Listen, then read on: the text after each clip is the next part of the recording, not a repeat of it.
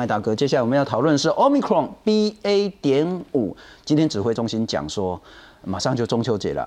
那在过年之前呢，哈，年底之前，这个新历年之前呢，哈，恐怕会有超过两百多万的台湾民众感染这个 BA. 点五，疫情再度升温了。来看看。本土疫情持续升温，今天新增本土确诊三万六千三百九十三例，死亡二十一例。过去一周，除了昨天之外，单日确诊都突破三万例。呃，有关疫情高峰的部分，那我们呃大概有低推估跟高推估。那低推估大概就是九月呃中下旬，高推估可能是十月上旬哈。不过目前看起来这一周的呃上升的幅度是有较较较前一周。要呃比较没有那么大哈，所以呃是不是已经快要到高峰？这但还需要观察。目前 BA. 点五已经成为主流病毒株，占本土病例接近四成。指挥中心表示，到年底之前，还会有很多目前未感染的人将会感染 BA. 点五。BA. 点五的部分，我们预估呃在这一波，可能我们是到年底啦，就是大概可能还有两百多万的人会感染。由于中秋节即将到来，不少民众会烤肉聚会，难免会脱口罩饮食和聊天。专家建议，未完整接种疫苗的长辈和儿童最好不要参加。还没有打完三剂或是四剂疫苗的，啊，或是说你距离上一次疫苗已经超过六个月以上的，如果疫情紧绷的时候呢，能够尽量就是改成其他在居家的一种啊活动方式。目前台湾累计确诊已经突破五百五十万人。面对 BA. 点五来势汹汹，接下来的秋冬疫情将会迎来一波新高峰。记者综合报道。介绍两位医师，星光医院加医科的主治医师刘鹏池，刘医师你好。哎，先生好，大家好，非常谢谢。这个这样讲不太礼貌哈，这真的是叫全民公敌了哈。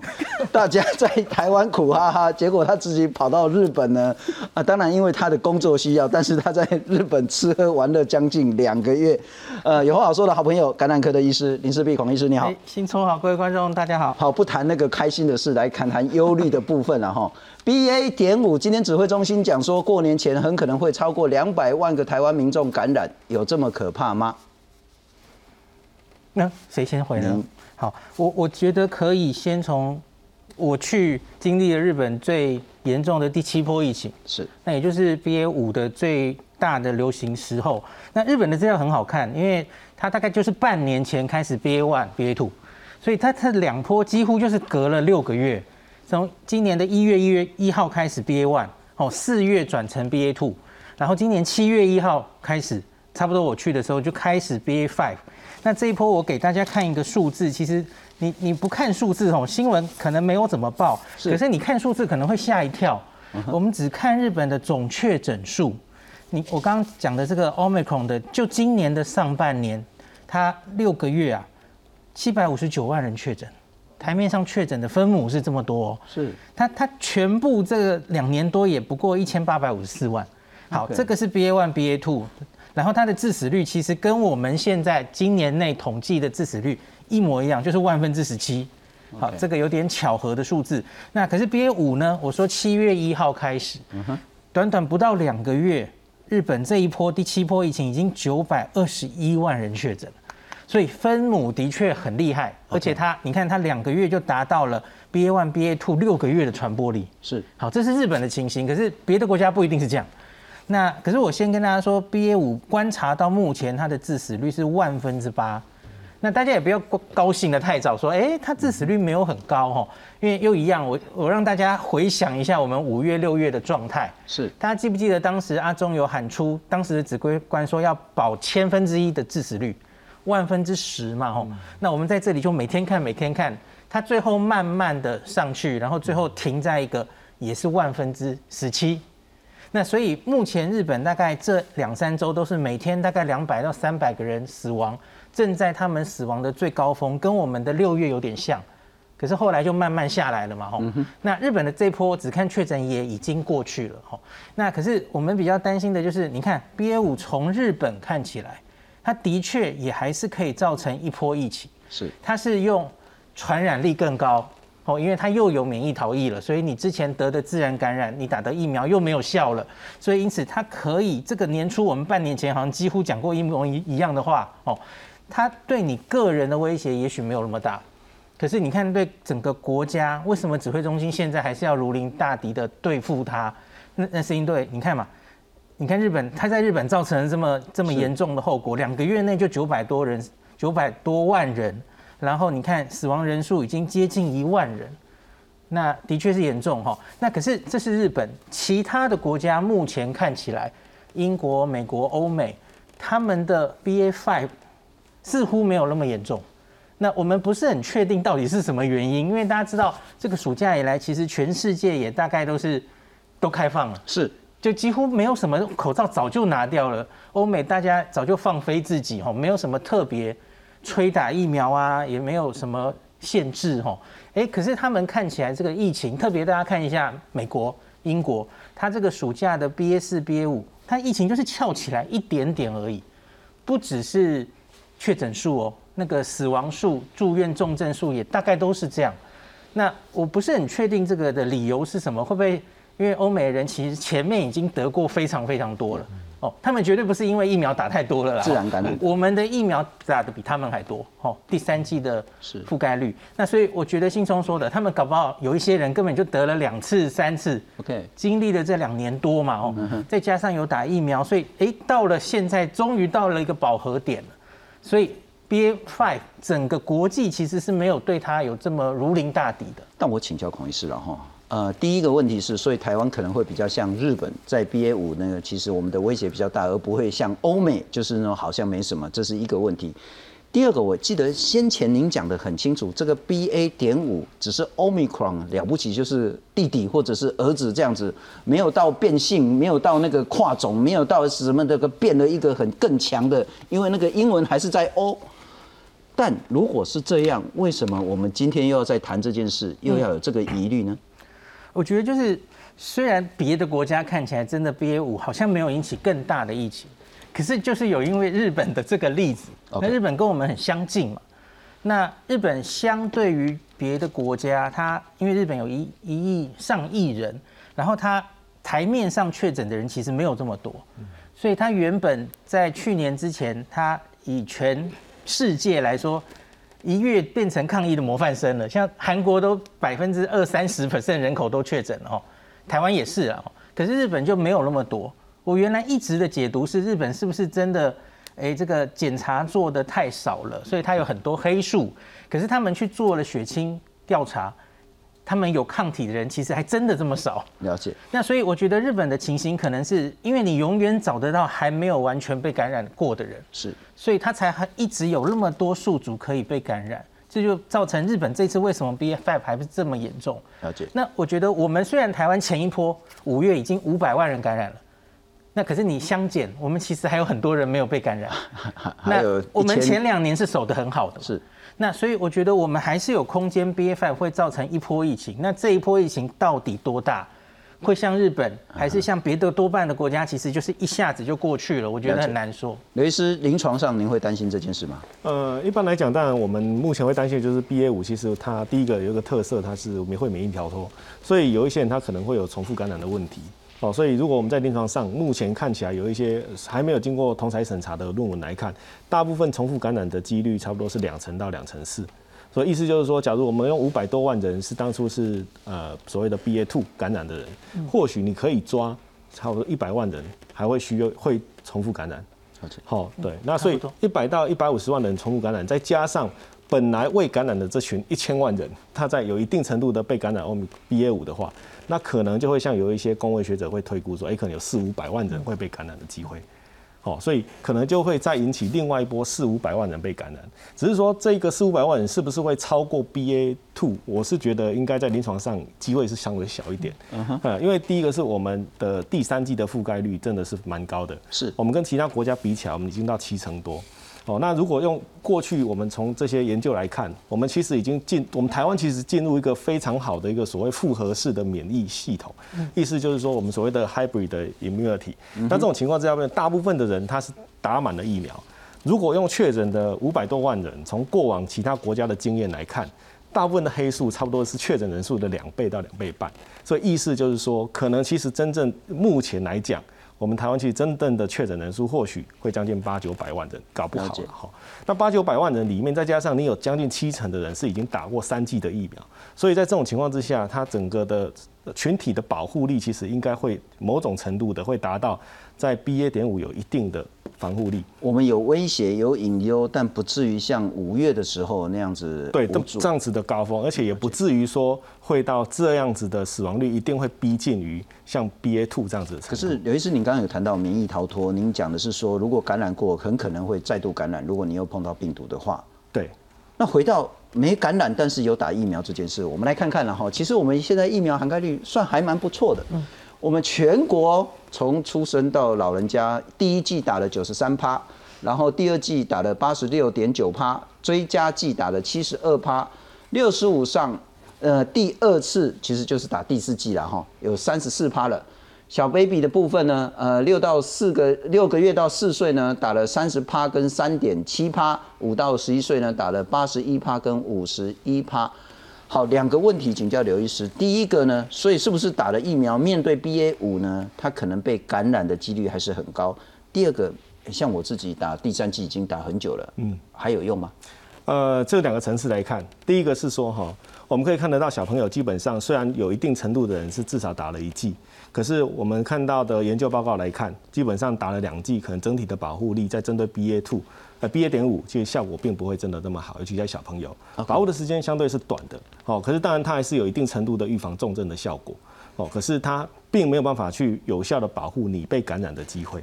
哦，那如果假如说以成人来看，我们当然现在其实目标已经打了那么多剂，其实我们已经不在乎这个打了疫苗它能够避免这种有症状性感染的几率了。我们已经是着重在它的预防重症的这一块。是，哦，所以如果用目前的研究来看，你打了三剂以上，在一般族群，你是十八岁以上，你免疫功能是正常的，其实你只要超过四个月以上，这个的整体的在预防重症的保护，差不多是三成到四成。嗯哼，好，所以整体来讲，你说，哎、那我打了三剂，我如果已经打超过四个月以上，那这样子的保护力，保护重症的效果多少，就超过三到四成。所以这也是为什么有一些族群，假如你是免疫低下的族群，我们还会建议你要去打第四剂。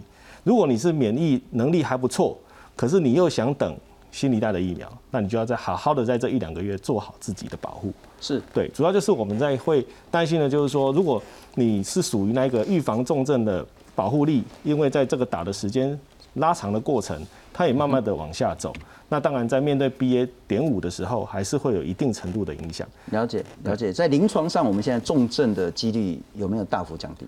呃，如果随着目前感染的人数，其实并没有像那时候五六月那么高。目前的人数来看，跟包括现在重症的累积，其实也是慢慢的在趋势是往下走。了解了解那只是说我们当然现在在针对某一些特殊族群，我们还是会希望他出来打第四剂。嗯只是第四剂的选择到底是现在再继续打我们的所谓的哦原原原始的病毒株的疫苗，还是他们需要去等次世代的疫苗？您建议呢？呃，现在就是面临一个尴尬点，所以之前的建议，只要是七月之前，我都会建议这些族群尽量尽早去打第四剂。第四季先打，第四剂先打但是因为次世代疫苗快来了，对，快来了，现在就有点尴尬，尤其在九月这个部分。嗯，对，因为九月底它可能就如果如期真的到来，可能十月就开打。中间检查一两个礼拜之后对，没。错。那现在就是说，九月你能不能守得住？假如说你口罩戴得好，接触的族群少，自我保护做得好，是那你就可以也许等撑得到。你还对你等得到。了解，这是一个非常重要的建议了哈。不过我们来看看所谓的次世代疫苗，那我们之前打的其实都是针对武汉的原始株了，阿法、贝塔。其实到 Omicron 呢，其实它因为又变了好几次了哈，但有效，但是不是那么的有效。可是我们都打了两剂、三剂以上的，但要不要打第四剂呢？很重要，因为我们现在有次世代疫苗，这个是针对新冠的变异株 Omicron，就是这一次了哈。啊，它如果再变，可能又要次次世代了。那第一个问世的次世代疫苗呢是莫德纳的双价，那包括原始病毒株跟 Omicron 的 BA. 点 one。那不过呢，当然病毒变得比也那个疫苗还快，那防重症呢还是会比第一代疫苗好。什么意思呢？能打次世代就尽量去打次世代了哈。那国外普遍建议六十五岁以上高危险族群呢，第四季去接种次世代疫苗。我们现在的问题是说呢，次世代疫苗我们买了，应该是九月底，就是这个月底呢会到。到了封监检查之后呢，应该是十月的时候就可以打，所以这个月拜托给大家口罩还是戴一下，虽然我现在没有戴啦。我们来看看次世代疫苗。卫福部 ACIP 专家会议五号决议，莫德纳次世代疫苗将优先给脆弱族群接种，并分两阶段进行。第一阶段接种对象为六十五岁以上长者、长照机构著名、十八岁以上免疫不全及免疫低下者；第二阶段则为第一类医事人员、机场人员。五十到六十四岁成人，以及十八岁以上因工作需求出国者。产照机构的群聚，那个是很容易发生的事情。然后它一旦发生的时候，很多个案得到感染，它的死亡率跟重症率又比较高，所以产照机构也纳入比较优先的对象。李冰英表示，这款莫德纳次世代疫苗可提供十八岁以上民众作为追加剂，但不适用于第一、二剂基础剂，而且必须和前一剂疫苗间隔至少三个月。目前疫苗量够，也让大家都可以打。再参考其他国家，目前次世代疫苗也都是在隔三个月左右，或是有人已经接种了第四剂，你还是可以再接种次世代。如果隔了三个月的话。指挥中心表示，最快九月底会有两百万剂莫德纳次世代疫苗到货，细节还在洽谈中。第一阶段可望于到货后开打，第二阶段启动时间则需看民众接种意愿而定。记者综合报道。好，孔医师来请教你一个非常我认为最重要的问题，然后，Omicron 的 BA. 点五就是现在威胁台湾这一个呢，呃，也会有两个重点，一个呢是它散播速度呢比 BA. 点二快很多很多，所以短短呢从七月到现在呢，在日本的部分已经九百多万个人确诊，相较今年一月到六月呢，日本是七百五十九万，那个速度跟幅度是大很多，但。死亡率第二个重点呢，如果用 Omicron 做一的话呢，这个 BA. 点五呢是零点四七，就是死致死率大概就是一半。嗯，好，所以我们该不该担心？可是应该是说什么样的人比较不需要担心，什么样的人要非常担心？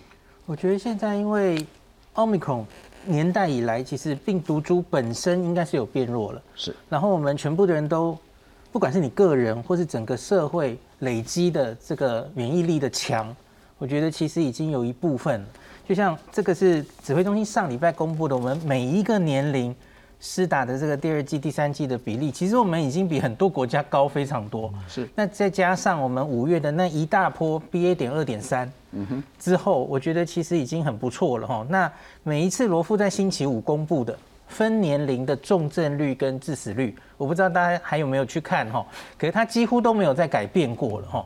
那就是整体我们说致死率停在万分之十七，是，可是主要风险的族群就是那些人，你应该都知道，大概也许是五十岁或是六十五岁以上的人。那特别是我们还是有人连一剂疫苗都没有打的嘛，难免还是有嘛哈。那所以还是这些人最危险。那可是台湾的话。我们五月那时候有一个话题，也许大家已经渐渐淡忘了，就是儿童。是，轻松看这张上面哈，我们四个六个月到四岁的那群小朋友，反而是现在疫苗最大的缺口。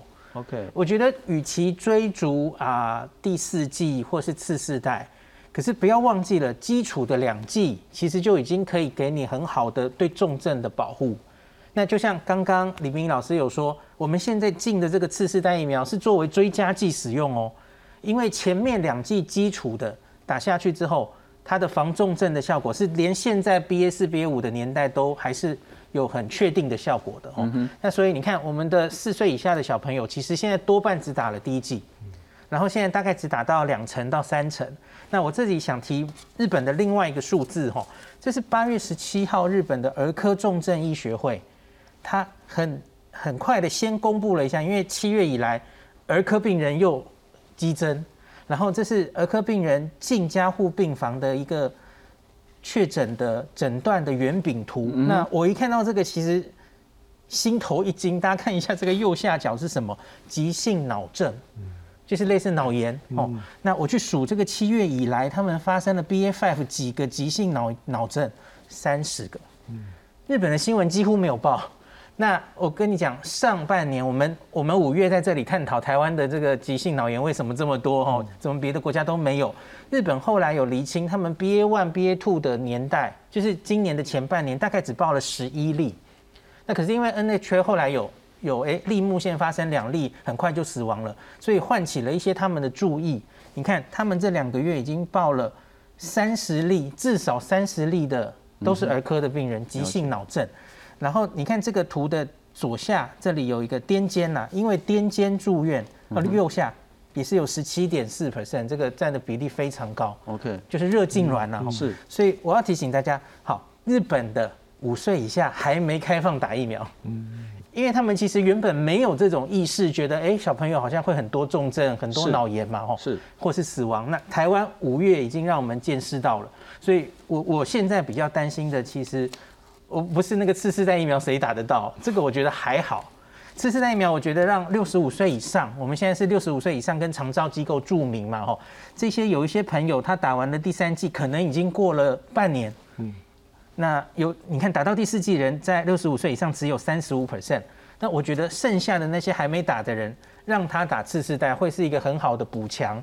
可是我觉得现在比较重要的是四岁以下的小小孩，可能需要赶快至少打一剂，最好打到两剂，可能对他们的重症防防护会有比较好的效果。OK，两个重点可能我再整理一下了哈。一个是说，我们先前在五月、六月的时候，包括 NN 案，那包括那么多小孩子的急性脑炎、密斯西，这个恐惧、这个疑虑、这个担忧都还在，对，所以不要把它轻易的忽略掉。对，我们至少在日本已经看到 BA five 也是会发生急性脑症的。第二个就是说，好，如果你现在小朋友有四岁以下的家人的话呢，赶快去打啊！打的就是现在我们这个莫德纳啦、辉瑞的这种疫苗，因为是前两针嘛，就是前两针是赶快去打。对，我们是先开放了莫德纳嘛，小小孩，后来后续是辉瑞也进来了哦，可是要打三针。是，那我最近常常看到房间有一些人说，哎，辉瑞打三针好像保护力比较好，可是我我们其实六月在这里也跟大家解释过了，因为那个是一个免疫桥接，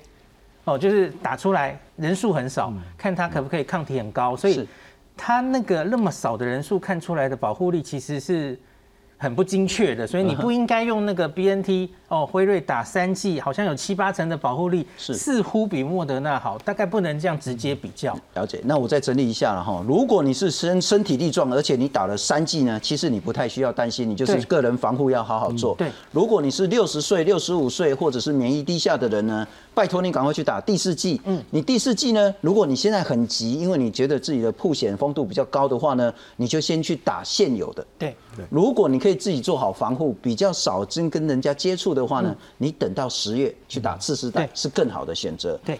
但我们现在恐怕要请全力，还是要保护住我们的国家幼苗四岁以下的小朋友，该怎么做？请教李律师。对，所以现在来讲的话，假如我们担心的是四岁以下的小朋友就是发生像这一些所谓在感染之后出现的一些重症的话，那当然我们就现在来讲还是会鼓励他们可以去试打疫苗。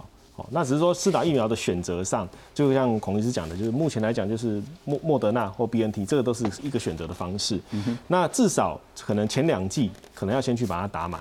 哦，那至少在保护，在担心在所谓的急性脑症，或者是说呃担心我们可能担心他们这些族群是高风险会得到 miss 系的族群的话，至少会有一定程度的保护力。嗯哼。哦，那假如说你是呃在四岁以下，你可能觉得说，哎、呃，对于疫苗的这个呃的安全性啊，或者是有其他的考量的话，那可能同住家人一定至少要打满了。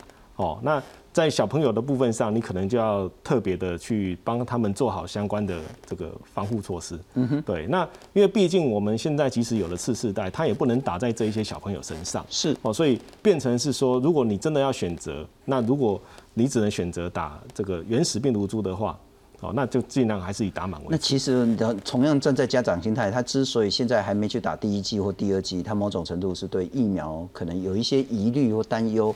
对。那好，我不打 mRNA，我打次蛋白会不会是一个比较好的选择？如果你有疑虑的话，可它目前没有相关的适应症，就是我们目前还没有通过相关的 EUA，在针对次蛋白的疫苗可以打在这么小的小小孩身上，所以也只有 mRNA。所以只有 mRNA 就 Novavax 昨天刚刚通过，在青少年可以打 Novavax，十二到十七小 baby 还不行，还不行，还不对还不行儿童也还没有。那高端好像是青少年有做，不可能还是劝是卡住是爸爸妈妈可能是再想一下了哈，因为其实打或不打那个轻重缓急那种优劣得失，可能要再想一下。不过我们刚才也谈到说，莫德纳次世代疫苗呢，这个第一阶段是先给六十五岁长照住民打，第二阶段才给医师人员打。那我们刚刚其实讲的还蛮清楚的哈，小 baby 的部分四岁以下，还是建议大大家赶快去打，最好是打两剂。那现在也只有 mRNA 疫苗，那其实呢就注意打完之后的一些副作用反应。那青少年或是成年的部分呢，其实该打的也就是打了。那特别是免疫低下老人家呢，赶快去打第四剂。其实打什么都可以了哈，但如果你可以等的话，最好是等到十月去打这个次世代专门为 Omicron 而去弄的这个次世代疫苗。再请教一下刘医师，好，我们现在应该是下个礼拜，我们国门会先开一部分，包括自由行的先开，那十月可能就全开了，会担忧吗？呃，全开的部分上来讲，我觉得可能他们还是会看这一波九月的的进展，就是说，他目前当然指挥中心是希望分阶段。哦，然后看每一个阶段在开的过程当中有没有造成一些我们医疗量能上的紧绷，跟包括说感染情况上的控制。是。那如果说，当然就我们医疗的角色上来讲，目前看起来统计资料，BA 五并没有我们想象中的致死率那么高，那那么的担忧的话，其实如果真的比较大大幅的开放。我是觉得应该还在可控的范围，可是这时候有另外一个条件，就是我们可能在疫苗的覆盖率，尤其是第四季，假如这时候你是不管选择原始原始病毒株或者是次世代，你可能都希望在。